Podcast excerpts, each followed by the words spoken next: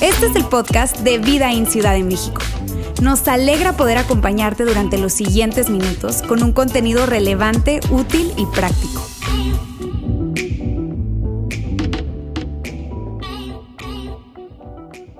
Muy bien, antes de saltar a ese primer eh, tema de la serie, déjame otra vez darte las gracias. Gracias por qué. Gracias no solamente por conectarte, por compartir esa conexión con otros. Nosotros creemos en, en, en, en ese eh, tú sabes, llegar al punto en que todos nosotros digamos que somos parte de esta gran familia llamada Vida In, independientemente a cuál campus sientas que perteneces o has asistido o no, a esta gran experiencia virtual es la que te ha permitido conectarte. Gracias por conectarte, gracias por compartir esa conexión con otro. Por cierto, si no lo has hecho, hazlo ahora mismo. Gracias al mismo tiempo a aquellos que han levantado la mano para servir, involucrándose en una o varias áreas de servicio.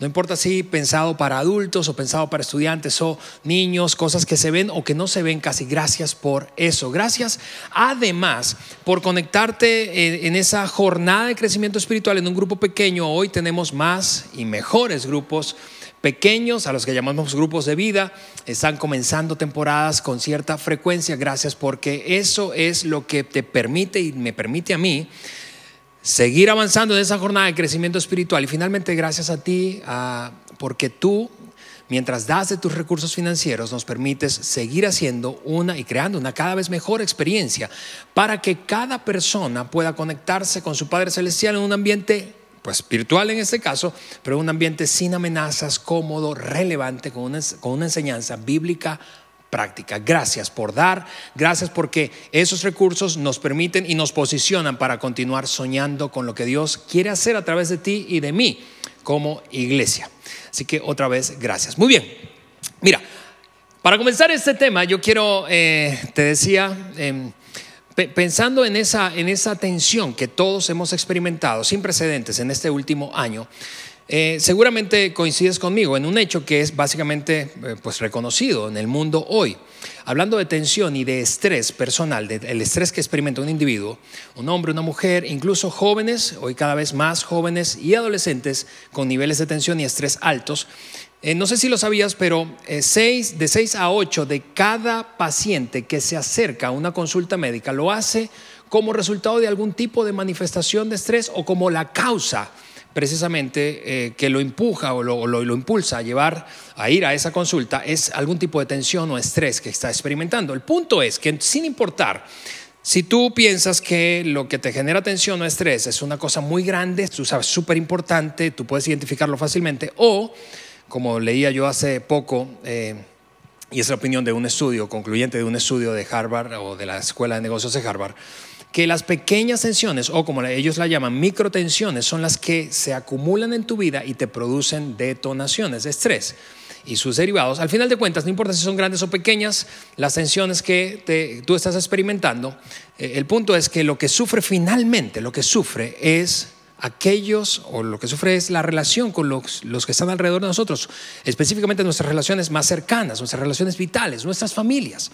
Y por eso es que en esta serie, a lo largo de tres semanas, se decía, vamos a hablar de esas tensiones. Y vamos a hablar hoy de tensiones o de esas broncas que se han detonado a la luz de, esta, de este contexto con nuestros hijos.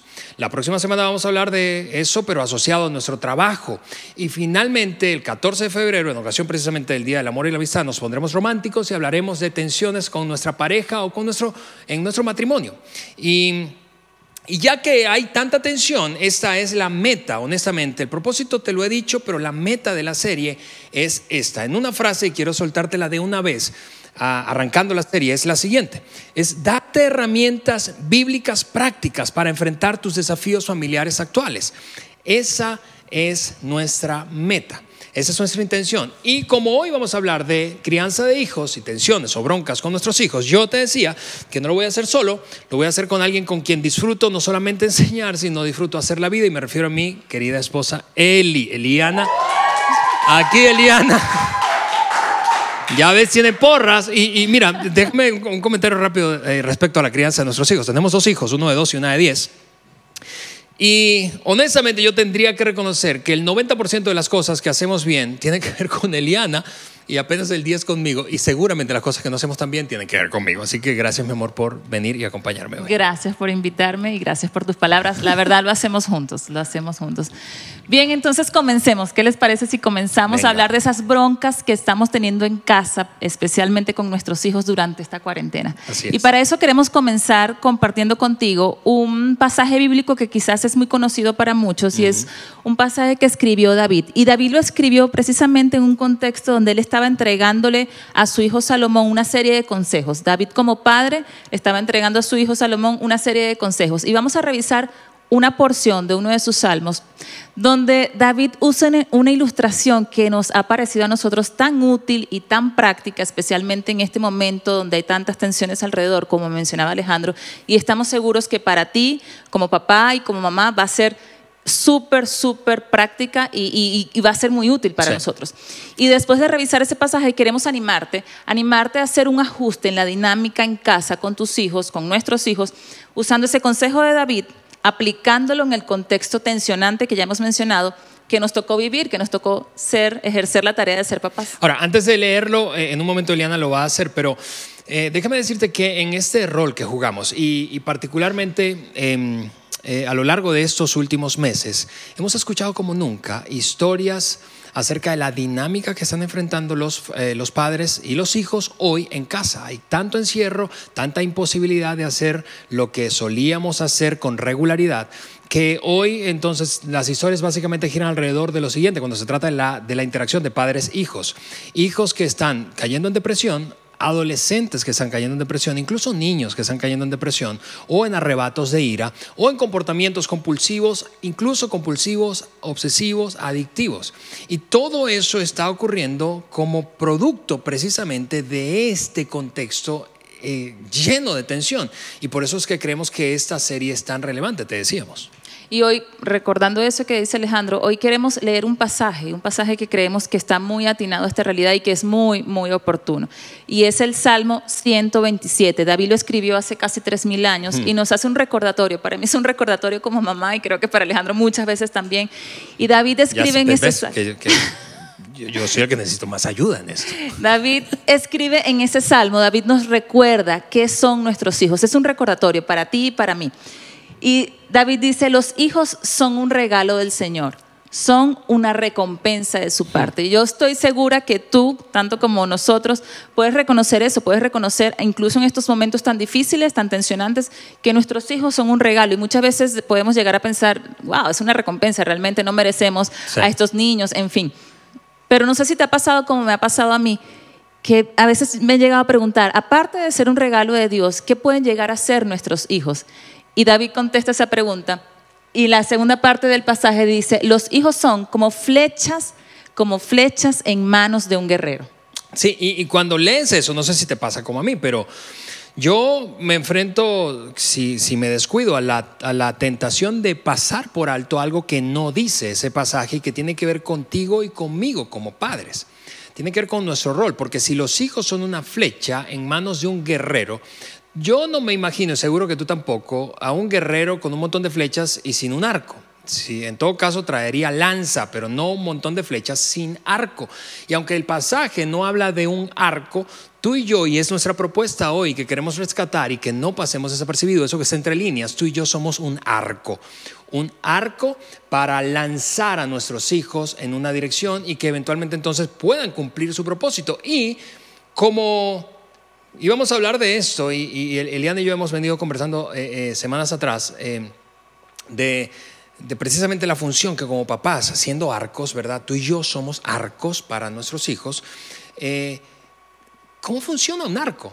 Claro, hoy a diferencia de aquel momento en el que se escribió, hay diferentes tipos de arcos. ¿sí? Hay, arcos eh, muy tradicionales como aquellos que habían en aquel entonces y arcos, por ejemplo, de la disciplina olímpica. Y todo eso está lleno de conceptos de física, ¿verdad? ¿Cómo funciona un arco? Es un montón de conceptos físicos. Y como esto no es una clase de física, nosotros no nos vamos a detener mucho en eso. Y solo te diré lo siguiente respecto al funcionamiento de un arco.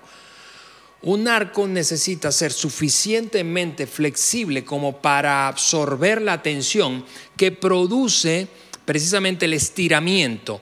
Absorber la presión y luego soltar esa presión, soltar esa tensión adecuadamente, oportunamente sobre la flecha, en este caso sobre nuestros hijos. Sí, sí, y si lo decimos un poquito más sencillo, más práctico, ¿verdad? Pensando en nosotros como padres. Qué terrible, ¿no? Pero, pero usando esa, esa ilustración de ser padres y que nos veamos como, como arcos en la, eh, para nuestros hijos, el desafío es este, y lo que te queremos decir hoy es esto. Tú y yo como padres necesitamos ser flexibles. ¿Y Sí. para qué necesitamos ser flexibles? Para no rompernos. Necesitamos ejecutar esa flexibilidad. Y recuerda que la flexibilidad es la capacidad que tenemos de doblarnos o de cambiar de forma sin rompernos. Necesitamos ser flexibles para no rompernos y para que nuestros hijos lleguen a donde deben llegar. Tú y yo somos esos arcos para nuestros hijos. Y ese es el Así es. mensaje que, que- que hoy queremos enfatizar. Somos arcos que podemos ser flexibles, debemos ser suficientemente flexibles para nosotros no rompernos en el intento, ¿verdad? Y para que ellos puedan llegar hacia donde deben llegar. Y es cierto que este consejo que nos da David no solo aplica en, la, en alguna etapa específica de la crianza, aplica en cada etapa, no importa la edad que tengan tus hijos, no importa la edad que tengan nuestros hijos. Este consejo es útil para cualquier momento de nuestra carrera de paternidad. Sí. Pero coincidimos en que hoy es más útil que nunca. ¿Por qué? Porque este consejo es tan relevante hoy. Porque hoy hay más tensión que nunca. Hoy hay más tensión que nunca. Y es cierto que mientras más tensión haya en nosotros como padres y mientras más tensión estén experimentando nuestros hijos, necesitamos ser más flexibles. Y yo no sé si tú te has dado cuenta por experiencia propia, yo sí me he dado cuenta por experiencia propia que mientras más rígida soy, más sufrimos todos en casa. Sí. Mientras yo intento ser más rígida y menos flexible, todos sufrimos. Sufrimos nosotros como padres y sufren nuestros hijos. Por eso entonces este tema de hoy trata de una propuesta, lo decía Eliana, proponerte un cambio en la dinámica de relación con tus hijos que tiene que ver con esa palabra, flexibilidad, flexibilidad, flexibilidad. Y vamos a darte entonces ahora cuatro aplicaciones para ser más flexibles en un contexto tensionante como el de ahora. Bien, aplicación número uno. Flexibilidad para que nuestros hijos sean auténticos, auténticos. Yo no sé si te ha pasado como me ha pasado a mí o si te pareces a mí, pero muchas veces me he descubierto queriendo que mis hijos sean de cierta forma, ¿no? Y si se parecen a mí, mejor, ¿verdad? Eh, pero es como que ese, esa tendencia que tenemos como padres de desarrollar expectativas sobre ellos. Yo recuerdo que el primer día, que el día en que nació Andrés, en el primer día en que me convertí en mamá, recuerdo que empecé a como a desarrollar expectativas acerca de su personalidad, a quién se va a parecer, quiero que quizás que acerca de su desempeño, acerca hasta de sus gustos, incluso. Cuando ya me Andrés- van a ventanear, ya vi los ojos. me invitaron. Cuando, cuando nació Andrés, recuerdo el, el- el intento y el esfuerzo de Alejandro de, de hacer todo lo que fuera necesario para que Andrés se enamorara del básquet, porque Andrés, Alejandro es un apasionado por el básquet. Y Lo rapaba, ¿verdad? lo rapó literalmente y, y intentaba como que ese gusto, co- compartieran juntos ese gusto. Y, y somos así, somos, queremos que nuestros hijos luzcan de alguna mane- manera, se comporten de alguna manera y todos coincidimos en que queremos lo mejor para ellos, ¿cierto? Pero corremos un riesgo cuando sacrificamos su autenticidad, cuando intentamos robar su autenticidad para que ellos se parezcan a lo que tú y yo queremos como Sí, padres. incluso la, la presión que hay a, a- a nuestro alrededor. Seguro coincidirás conmigo en que hay muchas voces que te dicen, aun cuando incluso es a veces sin palabras, familia extendida, amigos, maestros, escuelas, etcétera, etcétera, etcétera, cómo deberían ser, o cómo se supone que deberían ser nuestros hijos. Y eso es una, un- un- o sea, atenta contra la eh, autenticidad. Así es. Y yo les quiero compartir un ejemplo, ahora sí me toca a mí, un ejemplo en el que Gracias, yo me he amor, equivocado. gracias, gracias. Y es que nuestra hija Isabela, Isabela es la menor de la casa, Isabela es una niña que celebra la vida, disfruta la vida. Isabela es súper espontánea, auténtica, ella ama a la gente y ama celebrar la vida y ama comunicar que disfruta la vida.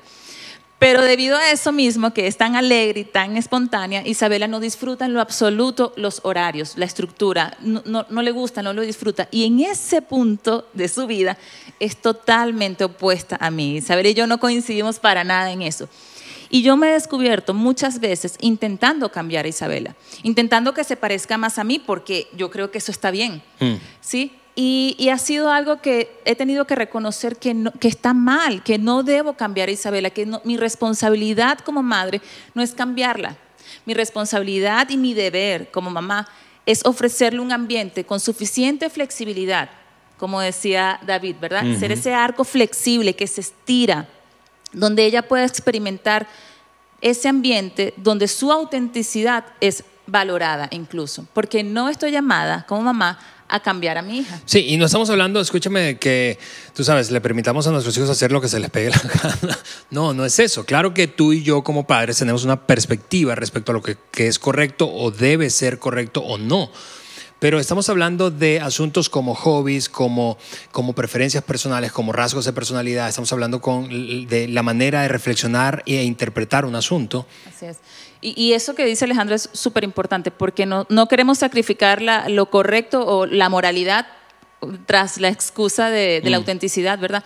Si tus hijos, si nuestros hijos no están haciendo nada inmoral y están siendo sensibles a las necesidades de los que están a su alrededor, entonces dejemos que vivan su vida en voz alta, es decir, es decir, perdón, dejemos que sean como son realmente y no los forcemos a hacer algo que no son. Y esa frase a mí me encanta, eso de vivir, permitirles vivir su vida en voz alta. Porque creo que muestra lo que el, opuesto de lo que muchas veces ocurre. Silenciamos sus vidas, silenciamos su estilo personal, silenciamos el propósito incluso que hay en ellos. Así que eh, esa es la primera eh, propuesta, ap- aplicación práctica para hacer un ajuste en nuestra eh, crianza en este contexto tan tensionante. La segunda eh, eh, propuesta es ser más flexibles para crear un ambiente en donde nuestros hijos sean vulnerables. Flexibilidad para que sean vulnerables.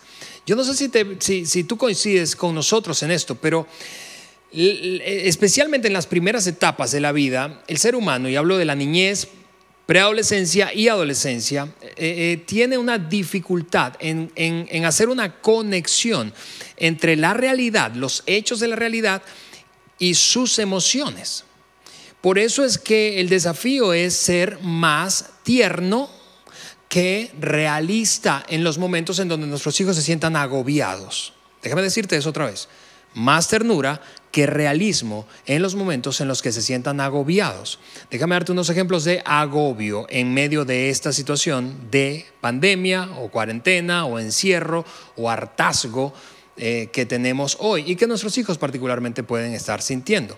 Si nuestros hijos, por ejemplo, están en un momento en el que se enamoran, ¿verdad? Empiezan a tener sus primer, las primeras nociones de enamoramiento, experiencias de enamoramiento con una chica o con un chico del colegio, ¿verdad? O, eh, y entonces eh, están muy estresados por eso.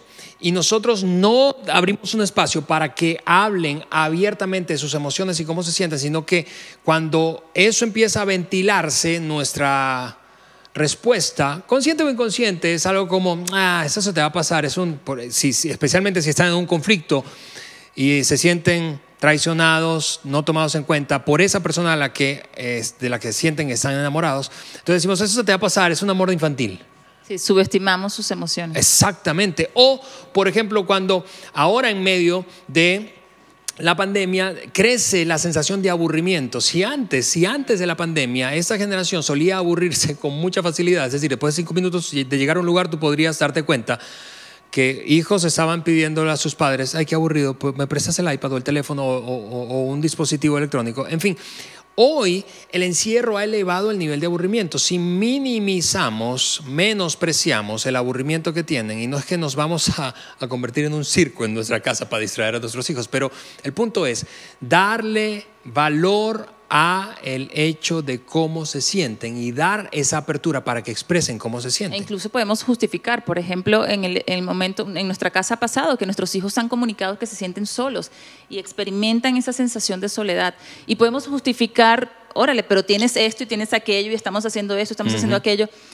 Y pueden ser razones eh, rea- reales, pero el hecho no es ese, el hecho es que nuestros hijos se están sintiendo de una manera y debemos ofrecerles esa libertad para que puedan comunicar ese sentimiento. ¿Por qué? Porque hablando ahora de salud emocional, los adultos saludables emocionalmente crecen o crecieron en un contexto en donde había apertura para la flexibilidad, perdón, apertura para la vulnerabilidad, para expresar sus emociones. Piensa en un adulto que no creció en un contexto en donde había flexibilidad para expresar sus emociones. No pudieron ser vulnerables porque cada vez que lo intentaban eran criticados, eran señalados, incluso eran, eh, eh, se convertían en objeto de burla. Siendo adultos entonces crecieron reprimidos. Y en ocasiones un adulto sin ese contexto en su infancia, en su crecimiento, brindado por sus padres en el hogar, entonces lo que parece es cuando interactúa no, no, no logra lidiar con lo que siente, parece como que viene una avalancha y está reteniéndola constantemente sin la capacidad de expresar asertivamente sus emociones, no haciéndole daño a otros, pero sí dándole validez. Incluso se, algunos de nosotros tendríamos que confesar que, que, tendemos a como a silenciarnos, como a autolatigarnos cuando decimos, cuando nos damos cuenta que estamos sintiendo algo. No, no debería yo sentir eso. Eso no es sinónimo de salud emocional. Tenemos el desafío de abrir un espacio para la vulnerabilidad. Yo recuerdo que recientemente conocimos la historia de un hombre que eh, precisamente cuando teníamos alrededor de unos 12 años, 11 eh, años, terminando la primaria, eh, en un recreo en su escuela, los niños estaban brincando en un trampolín y entonces empezaron a invitarlo y, y empezó a haber cierta presión para que se subiera, pero él no quería subirse. ¿Por qué? Porque tenía sus calcetas rotas. Tanta fue la presión que incluso los maestros empezaron a decirle y él no se vio, se, se vio obligado, forzado a subirse en el trampolín, quitándose los zapatos y entonces siendo expuesto y haciendo el ridículo. Se sintió humillado.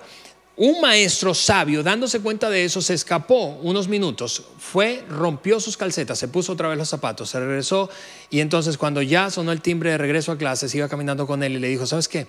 Yo insistí que te subieras allí, porque, y, yo, yo sé que te dio, te sentiste avergonzado porque tenías las calcetas rotas, pero yo quiero que sepas que la gente que es hábil, físicamente más hábil, superior en habilidad que otros en el punto, desde el punto de vista físico, tendemos a romper las calcetas. Y entonces el maestro se quitó los zapatos y le mostró sus calcetas rotas.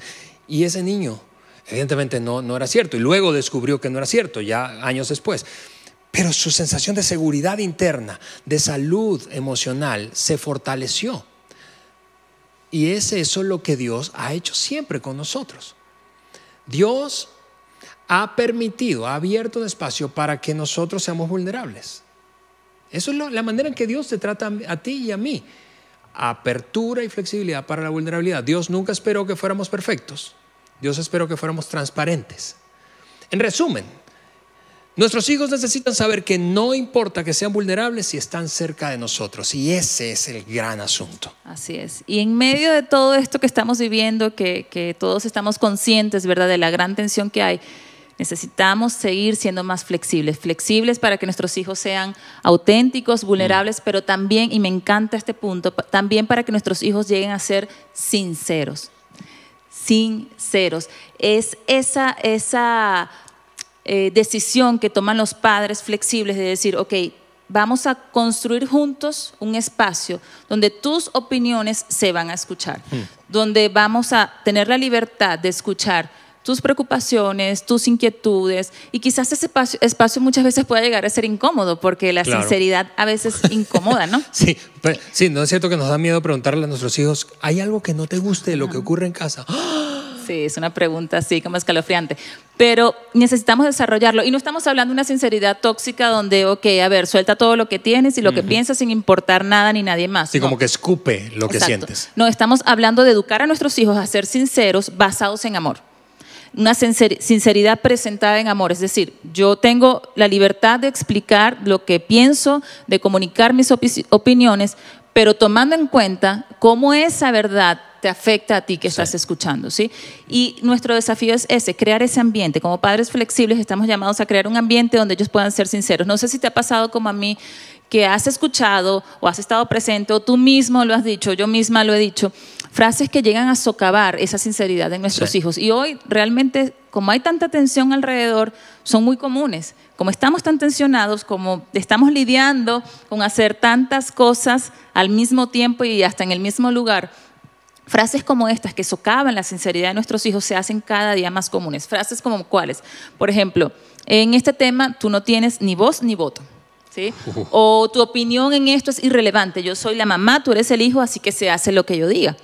Y esta, estas frases, ya lo, ya lo mencioné, socavan su sinceridad e impiden esa comunicación abierta e impiden que ellos desarrollen su propia seguridad. Mm.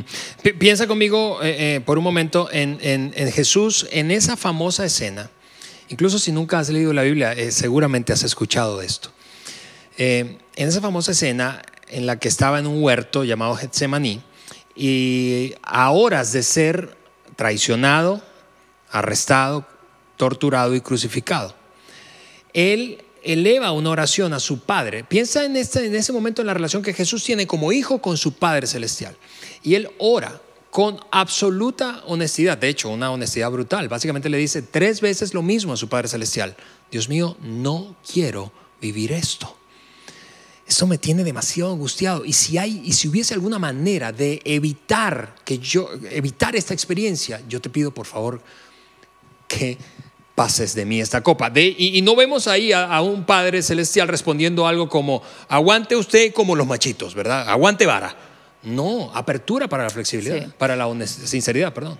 La sinceridad satisface una de las necesidades humanas. Tanto tú como papá y tus hijos y nosotros tenemos una necesidad eh, común y es la seguridad. Nosotros necesitamos sentirnos seguros y cuando ofrecemos ese espacio donde podemos ser sinceros al mismo tiempo, podemos sentirnos más seguros. Así que nuestros hijos, en resumen, necesitan libertad. ¿Libertad para qué? Para hablar en áreas en las que luchan, aunque sean incómodas, para hablar de asuntos morales, relacionales, espirituales y hasta de sus propias frustraciones. Aplicación número cuatro, y con esta vamos a terminar, y es, eh, necesitamos como arcos de nuestros hijos ser suficientemente flexibles como para que nuestros hijos sean o se les tenga permitido equivocarse. Ahora déjame hablar de equivocaciones y de sinónimos de equivocaciones. Equivocarse, regarla, embarrarla, pecar, quedar por debajo del estándar, cometer errores. El antídoto para todas esas eh, distintas manifestaciones de equivocaciones, de errores que cometen nuestros hijos, es el mismo. Siempre el antídoto es otorgar gracia inmerecida, otorgar gracia, otorgar gracia, que tú y yo podamos darle gracia, es decir, eso que no merecen a nuestros hijos. Y es lo que, de nuevo, nos ha dado nuestro Padre Celestial. Muchos padres han cometido el error, muchas madres han cometido el error o hemos cometido el error de creer, hablando de las equivocaciones, y particularmente voy a ponerlo en el contexto del lenguaje espiritual, eh, hablando de pecado, de llegar a pensar, concluir que ellos están en una especie de lucha para, y cuya meta es mantener el pecado alejado de la vida de sus hijos. Déjame repetir eso. Muchos padres han creído que su lucha consiste en mantener a sus hijos alejados del pecado o el pecado alejado de sus hijos cuando realmente el pecado habita, vive en sus hijos. Tal como en sus padres. Yo, sé que fue difícil, ¿verdad? Escuchar eso. ¿Cómo? Mi hijo, no, mi hijo no es ningún pecador.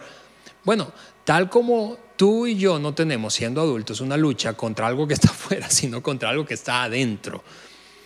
Y los padres, y por, cierto, es, es, la verdad bíblica, es, es lo que enseña el Nuevo Testamento. El pecado habita en el ser humano. Y Dios, y en particular Jesucristo, es la única solución para resolver ese asunto interno con el que todos luchamos.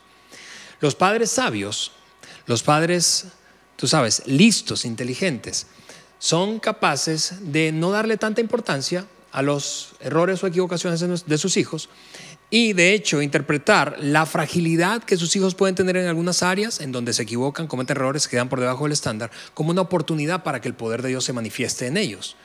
Y es una cosa increíble eso. Y eso me hizo recordar, me hace recordar una, una, una ocasión en la que llegando del trabajo a casa, eh, yo noto que el, ambiente está como tenso y le pregunto a Liana qué pasa. Digo, tenemos dos hijos, eh, nuestro hijo mayor de 12 y nuestra hija de, de 10. Y resulta que nuestro hijo mayor había hecho algo que había ofendido mucho a Eliana, de hecho le había dolido. Y, yo me entero porque Eliana me cuenta. Y entonces ya sabes, estoy dentro de mí se me despierta, yo no sé si pasa con todos los papás así, pero se me empieza como un monstruo, ¿verdad? Que alguien está eh, eh, fastidiando a la reina de esta casa y yo quiero, pero me calmé, fue uno de esos poquitos momentos brillantes que tuve. Y entonces le dije a Andrés, ven hijo, vamos a caminar, por ahí, por el fraccionamiento. Y yo me imagino que Andrés estaba súper nervioso pensando que yo lo iba a castigar, pero severamente. Y lo que hice fue conversar, cuéntame qué pasó, qué pasó, qué pasó, qué pasó. Y reafirmé, se sentía miserablemente mal y culpable por lo que había hecho. Y, y, lo que hice fue recordarle que le amamos, sin importar lo que, lo que pase, lo que haga, lo que deje de hacer.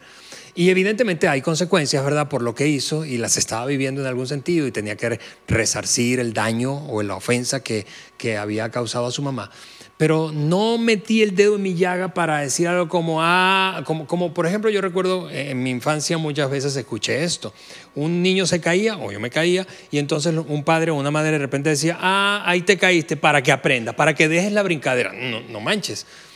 Sí, nuestros hijos necesitan las consecuencias de sus actos y eso es algo clave en la crianza, pero lo que no necesitan es nuestro castigo emocional cuando se equivocan. Correcto, y en resumen esto de eso se trata esta última aplicación.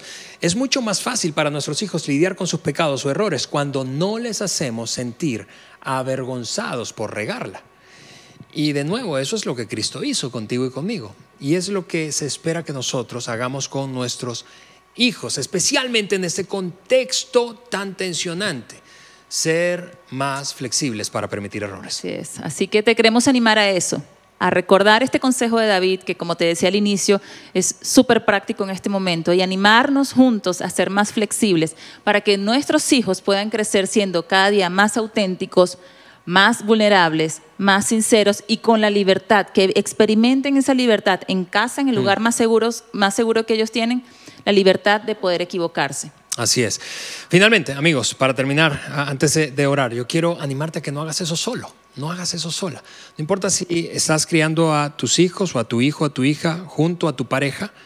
Es decir, están ambos allí, o eres una madre soltera, o eres un padre soltero, o estás separado, separado, divorciada, o viudo o viuda. No lo hagas solo, no lo hagas sola. Permítenos acompañarte. Como iglesia tenemos una estrategia amarrada, definida para trabajar con niños, estudiantes, adolescentes y hasta estudiantes universitarios. Que quiero pedirte que te mantengas en sintonía y ayudes, animes a tu hijo a, mantenerse conectado con lo que hacemos cada semana para ellos, nuestros ambientes pensados para ellos. Conoce a su mentor, a su mentora, conoce a quienes están liderando ese ambiente, involúcrate, vamos, no lo hagas solo. ¿Por qué? Porque la tarea es demasiado grande. Honestamente, Eliana y yo creemos que la tarea más importante que Dios nos entregó a nosotros es la de levantar a una siguiente generación. Y para eso necesitamos ayuda. Así que, ¿qué te parece si terminamos esta plática orando Venga. y pidiéndole ayuda a nuestro Dios para hacer esta gran tarea? Señor, te damos gracias. Gracias porque hoy tú nos puedes recordar, en medio de todo esto que estamos viviendo, hoy tú nos recuerdas, Señor, que cada uno de nuestros hijos son un regalo, son una recompensa de tu parte.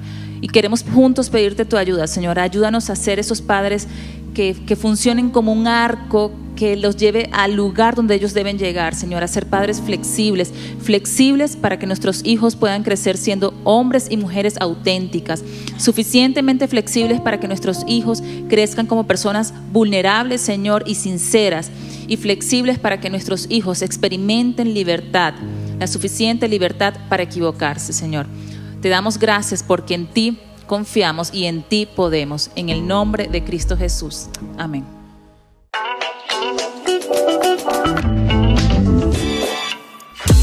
Sigue conectado a los contenidos de Vida en Ciudad de México a través de nuestro sitio web y de las redes sociales. Muy pronto estaremos de vuelta con un nuevo episodio.